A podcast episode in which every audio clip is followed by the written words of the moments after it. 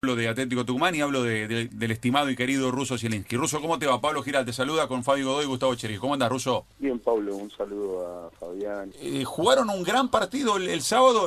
Vos me decías en la previa, eh, River es, es, es, uno de los grandes equipos del fútbol argentino, es difícil, solo tenemos que hacer todo muy bien. ¿Hicieron todo muy bien? Y más o menos, tenemos que mejorar más.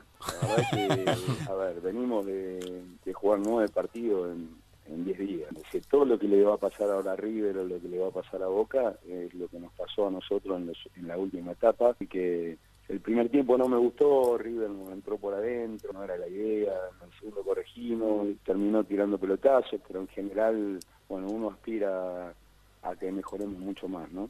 Igual salió todo tal cual le tenías pautado. A ver, nosotros por ahí no tenemos jugadores para salir jugando, debido mm. a que tenemos que improvisar, hay algunos jugadores que se están poniendo bien, que han venido a último momento. Eh, una de las alternativas es jugar segunda jugada, aparte porque sabemos que a River le molesta eso. Es mm. Lo que no queríamos era que, que, permanentemente pase la pelota por los jugadores que tienen desequilibrio en River y quitarle la, la presión. Eh, trabajamos medianamente como también nos deja River, porque bueno, River es un gran equipo, eh, es el para mí es el, el mejor de la Argentina y, a veces uno programa algo, pero después el rival no te lo deja. Fue un partido que creo que le, que, que le metimos intensidad, hicimos jugar a River un partido que no quería, eh, sabíamos que el juego aéreo evidentemente era una de las posibilidades que teníamos, pero bueno, aún así eh, después se analizó todo desde, dos o tres jugadas de bar que, que pasan habitualmente en la Argentina, mm.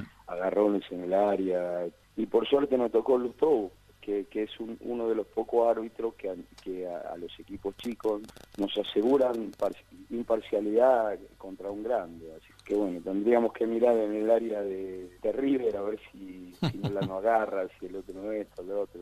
A ver, eh, la verdad que eh, en vez de analizar otras cosas, se analizó realmente algunas cosas que son muy puntuales y la manera de dirigir el stop para mí fue muy buena. Eh, Russo, eh, Fabián Godoy, ¿cómo te va? Gracias a Dios no hubo una subestimación hacia Atlético Tucumán y esto te lo, lo, quiero resaltar. No había una subestimación y te lo quiero decir, ni siquiera es pregunta, simplemente compartir el pensamiento con vos. Ese es el respeto que te has ganado vos como entrenador y tus equipos a partir de tu trabajo. Los resultados no habían sido los positivos en el comienzo de la Superliga. Nosotros la única semana que entrenamos los últimos dos meses completa fue la de River. Uh -huh.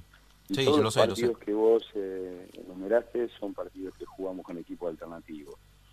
En los últimos cuatro años, Atlético Tucumán jugó tres Copas Libertadores, dos Copas Sudamericanas, una final de Copa Argentina, y llegó a cuartos de final de la Copa Libertadores que perdimos con, con el gremio. Sí, señor. Todo, uh -huh. Todos esos, esos, pases que, esos pasos que se dieron en, Atlético desde de un lugar, a ver, vamos a analizar que muchos no le dan importancia del lugar donde arrancás, ¿no? Porque si vos me preguntás que dos jugadores contrarios ganan lo mismo que todo el plantel y todo, hay una diferencia enorme entre los equipos que hemos ido a jugar y nosotros que hacemos un, un, un, un presupuesto austero porque Atlético Tucumán no puede endeudarse, eh, no, puede hacer pavadas para que, medianamente eh, apost apostarle a un, a un proyecto muy muy importante en, el corto plazo traemos jugadores que no juegan, traemos jugadores que, hace bastante que son suplentes en otros lugares y a partir de ahí edificamos y el primer año se nos fueron 17, el segundo se nos fueron 15, este año que pasó se nos fueron del equipo que clasificó a la Copa Libertadores se nos fueron 17 jugadores.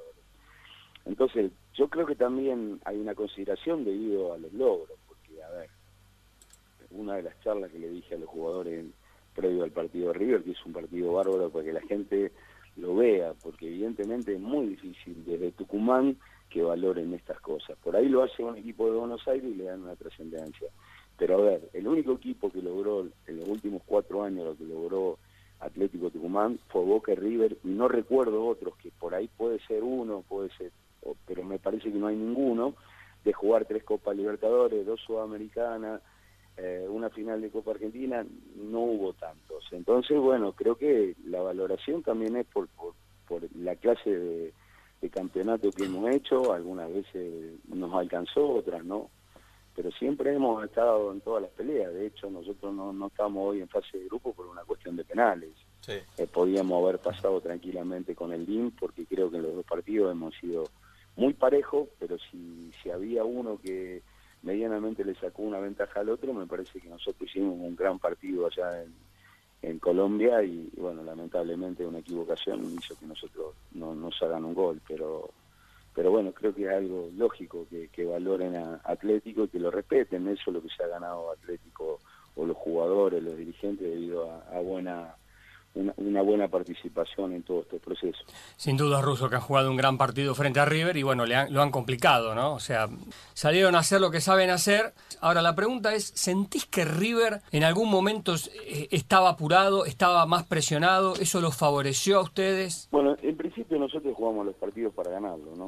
No nos interesa el rival. La situación del rival siempre no es un problema del equipo que va va a tratar de hacer un buen partido, en la situación del, del que tiene que medianamente la obligación. Sabíamos que River iba a estar presionado debido a que no es fácil jugar un partido definitorio y me parece que River hizo un gran partido. Lo que pasa es que, bueno, a veces la pelota no entra, a veces entra, pero, pero en líneas generales si hubiese ganado River estaba bien, si hubiésemos empatado estaba bien no creo que hayamos nosotros hecho méritos para, para ganar, pero me parece que el empate en línea general ha estado correctamente, pero bueno, si en una, una de esas jugadas que tuvo River, que no tuvo muchas, porque excepto algunas aproximaciones del primer tiempo, después en el segundo tiempo fue pelotazos afuera, no, tuvo tantas claras.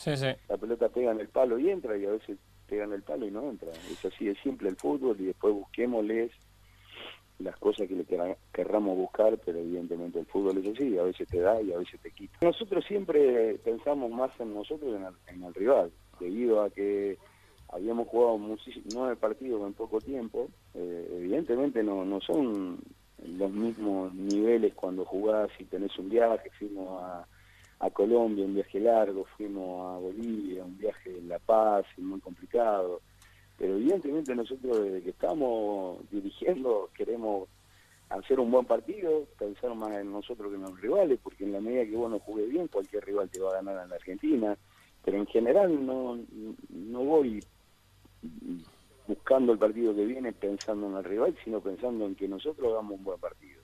Con eso yo creo que estamos más cerca de sacar un buen resultado. Ahora, si pensar en el rival, evidentemente, y no hacer un buen partido, no, no, no tendrías posibilidades.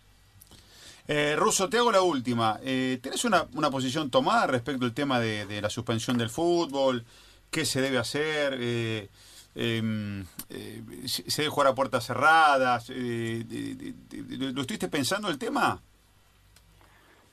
Mira, no lo estuve pensando solamente para el fútbol, sino para mi vida particular, la vida familiar y toda esa historia. Pero evidentemente yo no soy una persona que, que sería la adecuada como para opinar. Sé que que bueno, que acá faltan un montón de, controles que los deberíamos tener y ojalá que esta situación la gente que, esté capacitada la maneje bien. Nosotros podemos opinar o no opinar, pero la verdad que yo no tengo fundamento para que mi opinión sea valedera. Solamente trato de tener la precaución con mi familia, con los jugadores de fútbol, con el ámbito donde me muevo, pero seguramente estaremos con los oídos bien abiertos para que la gente que entienda y que ha estudiado no, nos organice, nos ordene y que trate que esto no sea un desastre, ¿no? Porque en otros países del mundo que son muy eh, son ordenados, son previsores, hacen las cosas muy bien en todos lados, están muy preocupados, así que nosotros deberíamos estar muy preocupados, pero bueno, no sé cuál es el camino que habría que transitar. Me encanta la, la división que hace Ruso porque es verdad, nosotros parece que yo lo, dije hace un ratito, para mí se subestima y estamos en, el momento justo para prevenir, en el momento exacto para prevenir. Y Boca puede llevar 20.000 personas a Mendoza y económicamente va a ser un boom para Godoy Cruz, pero es no deja de ser un riesgo, no sabes este, cómo, cómo puede este, darse esa cuestión de, de, la masividad que existe. Así que está bueno que lo marques también desde ese lugar, porque nosotros creemos que no, nunca nos va a pasar nada y somos muy frágiles en líneas generales. ¿eh? Y por supuesto, Fabi, aparte, bueno, uno considera que la gente que, está a cargo de los organismos que tendrían que, ordenarnos y, aconsejarnos están preparadas, son eficientes, son eh, personas que nos van a llevar a, a, una buena a una buena recomendación, pero bueno, evidentemente hasta ahora no ha pasado. Tengo tengo gente amiga que viene de Europa o viene de otros lugares y en el aeropuerto ni le toman la fiebre.